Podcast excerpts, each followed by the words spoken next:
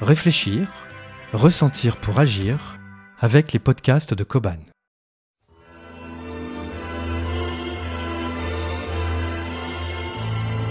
Nous voilà donc en vue de la fin de ce millésime si particulier. Quand le ciel bas et lourd pèse comme un couvercle sur l'esprit gémissant en proie aux longs ennuis. Non, non, non, non, non, je ne vais pas en rajouter une louche. Au liqueur, comme dit ma chère mère quand tout va mal. Au mois de mars, m'est venue l'envie d'enregistrer des textes que je pourrais écouter en faisant mon jogging. Des livres audio maison, quoi. Quand j'écoute un texte en courant, j'ai l'impression que je le comprends mieux, plus profondément. Les idées fusent, des liens nouveaux se font. Une histoire d'oxygène sans doute. De fil en aiguille, j'ai eu envie de partager mes réflexions et divagations. Ce sont devenus les podcasts que vous connaissez peut-être ou que vous découvrez. Les 9 épisodes ont généré 650 écoutes, c'est-à-dire beaucoup moins que n'importe quelle vidéo de chat sur Facebook, mais bon. Pour cet épisode, qui sera le dernier de la saison 1, j'ai eu envie de boucler la boucle. Je n'ai pas cherché a priori à construire épisode après épisode un ensemble cohérent, mais voyons à quoi ressemblerait l'étoffe tissée à partir du fil de mes lectures et réflexions.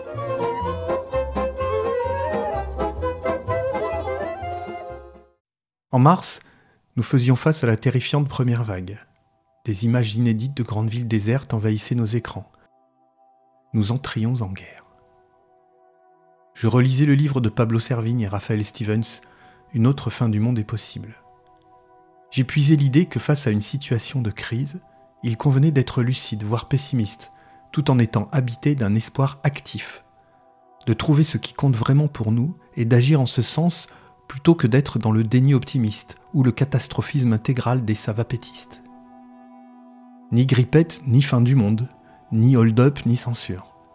Juste lucide, bien informé et en action.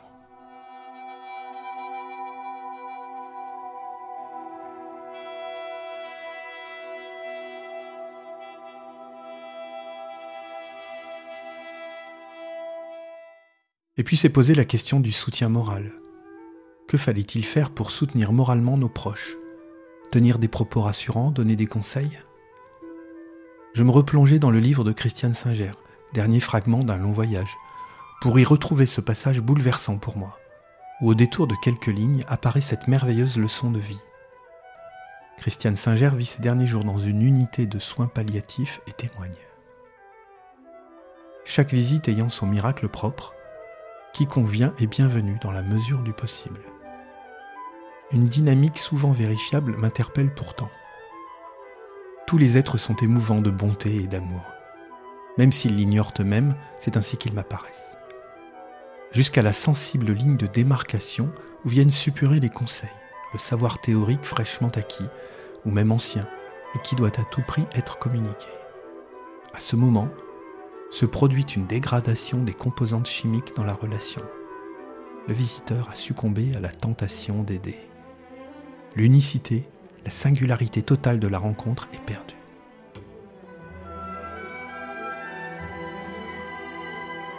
Ce qui fait l'unicité et la singularité d'une rencontre, c'est l'empathie que nous éprouvons l'un pour l'autre. Offrir son empathie, offrir ne serait-ce qu'un instant d'une relation pleine et entière, ne guérit peut-être pas, mais soigne plus que tout.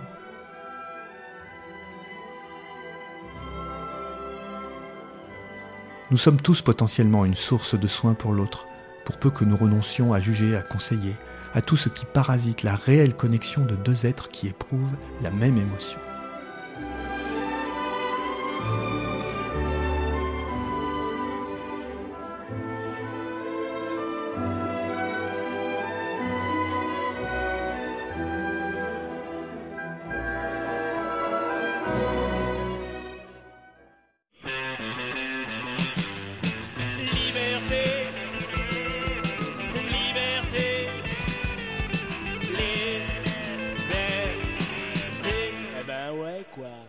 Ah, la liberté. Alors que nous en étions privés pour la bonne cause, je découvrais réellement le discours de la servitude volontaire de la Boétie, dont je ne connaissais que la punchline. Soyez résolus à ne plus servir et vous voilà libre. Ce texte écrit par un très jeune homme il y a plus de quatre siècles résonne si fort avec notre époque. Oui, le goût de la liberté peut se perdre, s'étioler face à la peur. Même si nous en sommes privés de façon légitime, utile pour la communauté, il faut cultiver le goût de la liberté, le goût de toutes les libertés, surtout de parole, de pensée. Ne pas la laisser s'évanouir malgré le besoin de sécurité. En plus de risquer leur vie et d'être torturés, les résistants cultivaient leur espoir de liberté en apprenant par cœur les vers d'Éluard ou d'Aragon. Sur la santé revenue, sur le risque disparu, sur l'espoir sans souvenir, j'ai écrit ton nom et par le pouvoir d'un mot, je recommence ma vie. Je suis né pour te connaître, pour te nommer liberté. En juin, j'imaginais que ces épreuves pouvaient nous amener à nous ouvrir vers de nouvelles perspectives, vers un futur plus lumineux. Alors que nous étions beaucoup à penser que cette crise était une conséquence des activités humaines, telles que la déforestation, la circulation effrénée des biens et des personnes, n'était-il pas temps de tirer des enseignements et de chercher des sources d'inspiration?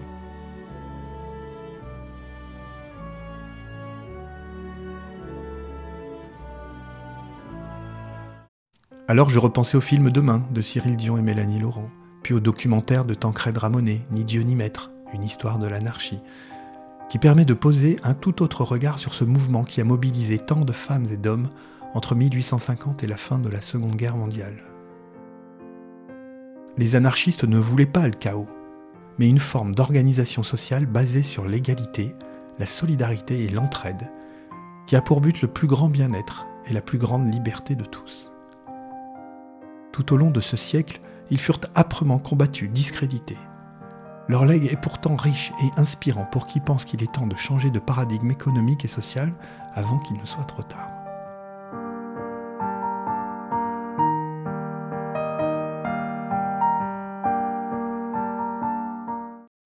La douceur estivale, les randonnées autour du majestueux Mont Blanc, les bons moments passés en famille et entre amis ont quelque peu apaisé mes ardeurs politiques. J'ai eu alors envie de reparler d'empathie. L'empathie, c'est cette capacité dont nous sommes tous dotés, qui semble se développer au fil des générations à la faveur de notre conscience de nous-mêmes et de la densité de nos réseaux de communication, et qui pourrait permettre l'émergence d'une nouvelle civilisation, à même de freiner le rouleau compresseur anthropique qui pourrait tout écraser sur son passage.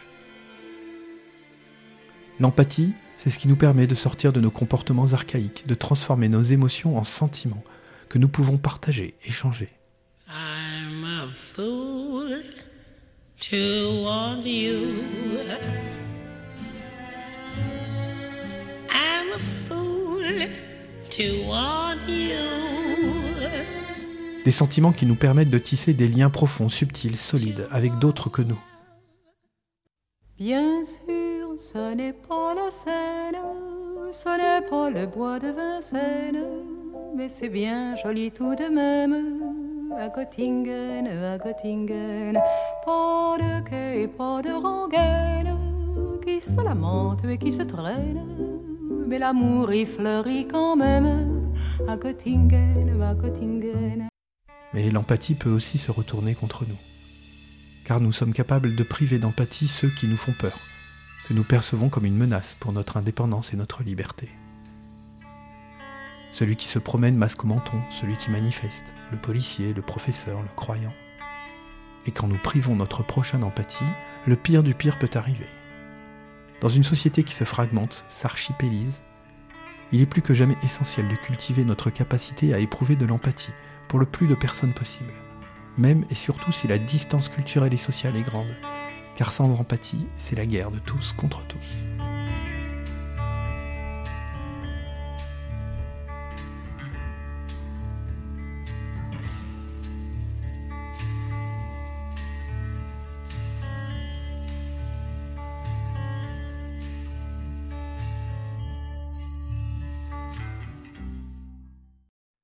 Puis ce fut la rentrée, et ses cortèges d'enfants, d'adolescents, de professeurs masqués.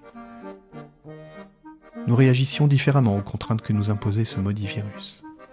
Quand certains semblaient mobilisés ou résignés à suivre les mesures de prudence prônées par nos autorités et le bon sens commun, d'autres regimbaient, cherchait à comprendre, à s'informer, à trouver un sens caché, quitte à accorder du crédit aux plus fallacieuses théories.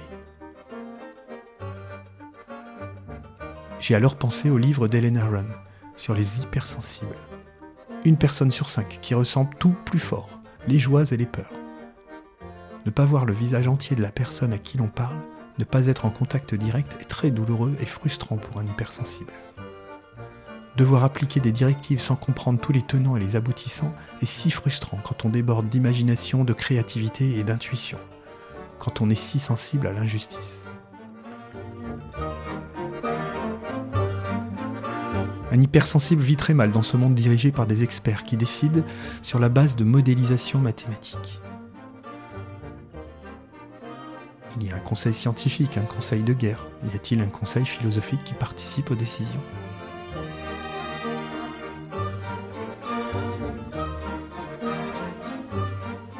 Les monarques et dirigeants avisés se sont toujours entourés d'hypersensibles.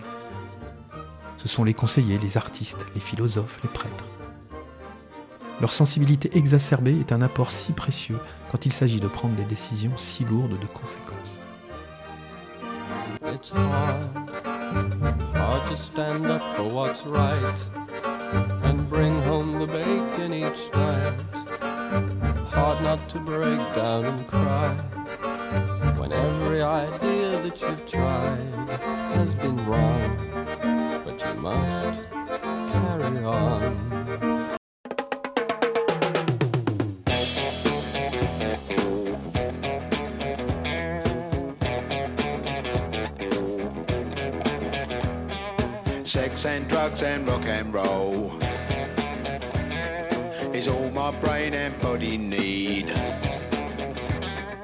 Souvent présentés collectivement comme responsables par nos comportements négligents d'être à l'origine de la recrudescence de la pandémie, je me demandais s'il n'y avait pas quelque chose qui clochait chez nous. Je me suis alors penché sur le livre de Sébastien Boller, Le bug humain, qui nous parle de notre cerveau, de notre striatum et de dopamine. La dopamine, c'est notre drogue maison concoctée par cette partie de notre cerveau limbique, le striatum, qui nous donne envie d'en avoir toujours plus. Plus de nourriture, plus de prestige social, de sexe, tout en ménageant nos efforts.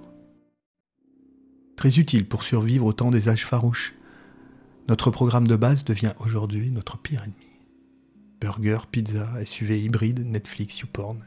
Et nous voilà comblés, mais à quel prix? Prix de notre santé, et de la pérennité de cette fine pellicule en équilibre instable qui est notre écosystème. Comme le dit Sébastien Boller, il y a un bug dans notre cerveau qui nous rend incapables de freiner notre appétit de plaisirs immédiats, pour notre plus grand malheur au final.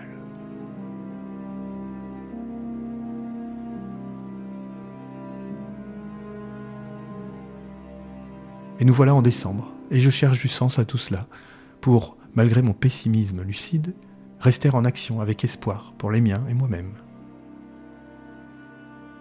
Je n'ai toujours pas trouvé la recette pour établir un monde meilleur et vivre dans le bonheur. Mais je crains d'avoir une certaine idée de ce que peut être la recette du malheur.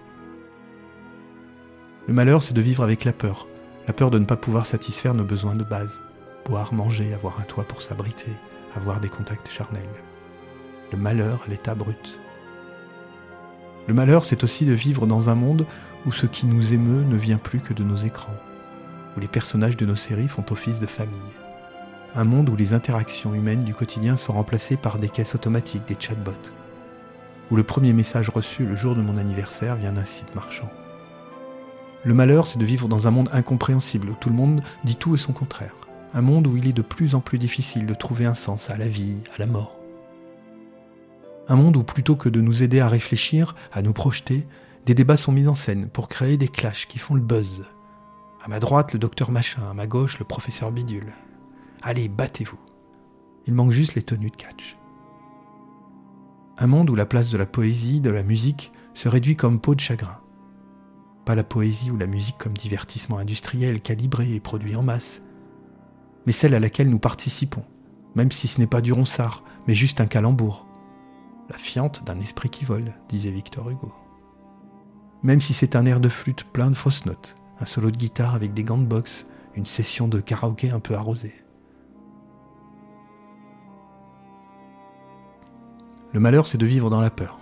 La peur qui vient titiller les parties archaïques de notre cerveau et nous pousse à agir sur un registre très restreint. La révolte, l'affrontement, au risque d'embraser notre société. L'obéissance, et pour oublier la consommation d'objets, de divertissement, de drogues plus ou moins légales. La dépression. Mais bon sang, nous pouvons faire mieux que cela.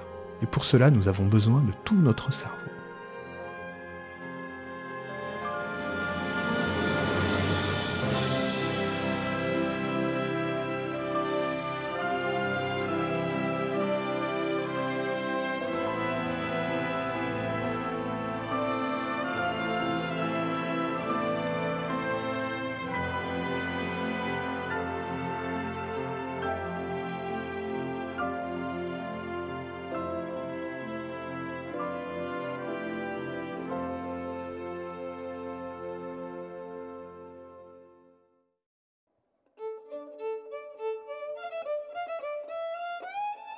Sébastien Boller nous donne un espoir. Nous pouvons, en sollicitant davantage notre néocortex, soit la partie la plus évoluée de notre cerveau, obtenir de cette fameuse dopamine, sans chercher à satisfaire nos besoins de consommer, de dominer, de glandouiller devant des programmes décervelants. Nous pouvons nous réhabituer à une forme de plaisir qui ne nuise ni à nous, ni aux autres, ni à notre écosystème. Bien plus, nous pouvons mettre notre intelligence au service d'un avenir qu'il nous reste à imaginer et à créer nous pouvons nous entraîner à prendre conscience de ce que nous avons, de ce que nous consommons.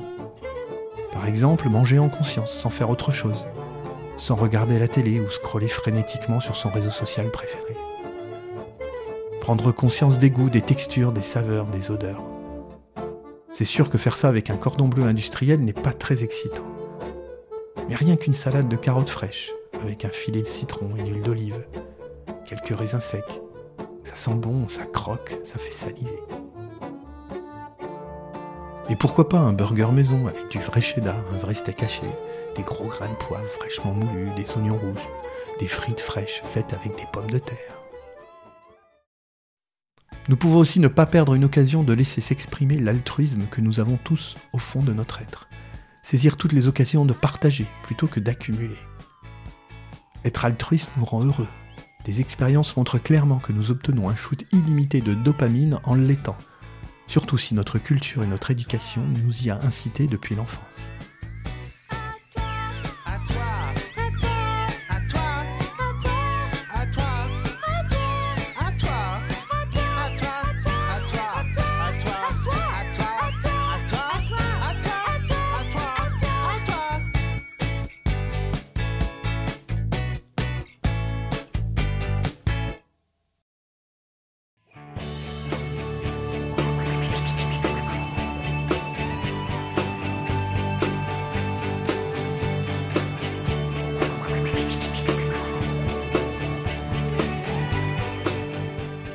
Apprendre, comprendre, explorer, réfléchir, résoudre marche très bien également. Devenir accro au savoir est possible.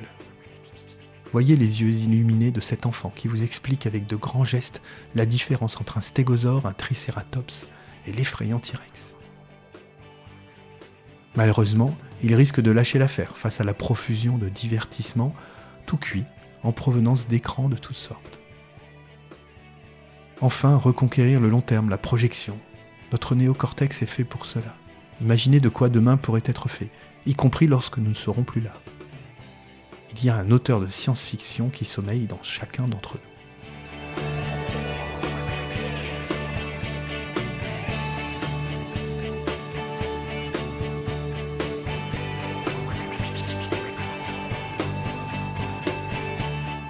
Bon, au final, chacun fait ce qu'il veut et ce qu'il peut. Hein. Je n'aime pas le prêchi-prêcha, les donneurs de leçons qui ont compris la vie, ils nous expliquent comment ils ont trouvé la voie. J'espère que ce n'est pas ce que je suis en train de faire. Enfin, si, un peu quand même. Bref, je sais que certains entreprennent, relèvent de nouveaux défis, d'autres s'engagent et militent, d'autres méditent, d'autres sombrent dans la drogue et la luxure, d'autres se consacrent à la spiritualité, d'autres font tout cela en même temps. Pour ma part, je vais continuer de faire ce que j'ai à faire ici-bas, à mon niveau, avec mes talents que je cultive, sans me faire d'illusions, mais avec détermination. Rester lucide et en action, cultiver mon empathie, chérir le moindre espace de liberté, continuer d'imaginer ce futur dans lequel vivront mes enfants et ceux des autres, continuer de vivre pleinement mon hypersensibilité, à prendre plaisir à apprendre et partager mes découvertes. J'ai envie de conclure en citant le poète espagnol Antonio Machado, mort en exil à Collioure en 1939, chassé comme tant d'autres républicains par la dictature franquiste. Voyageurs, ce sont tes traces qui forment le chemin et rien d'autre. Voyageurs, il n'y a pas de chemin. Le chemin, on le trace en marchant. En marchant, on trace des chemins, et lorsque l'on regarde en arrière, on aperçoit un sentier sur lequel jamais plus on aura l'occasion de marcher. Voyageurs, il n'y a pas de chemin, juste des sillages sur la mer. Caminante, son tus huellas el camino y nada más. Caminante, no hay camino, se hace camino al andar. Al andar se hace camino y al volver la vista atrás se ve la senda que nunca se ha de volver a pisar. Caminante, no hay camino, sino estelas en la mar. À très bientôt pour le premier épisode de la saison 2. Donde hoy los bosques se visten de espinos, se oyó la voz de un poeta gritar, caminante no hay camino, se hace camino al andar, golpe a golpe, verso a verso. Murió el poeta lejos del hogar, que cubre el polvo de un país vecino. Al alejarse le vieron llorar. Caminante no hay camino, se hace camino al andar, golpe a golpe, verso a verso. Cuando el jilguero no puede cantar, cuando el poeta es un peregrino, cuando de nada nos sirve rezar. Caminante no hay camino, se hace camino al andar, golpe a golpe, verso a verso, golpe a golpe, verso a verso, golpe a golpe, verso a verso.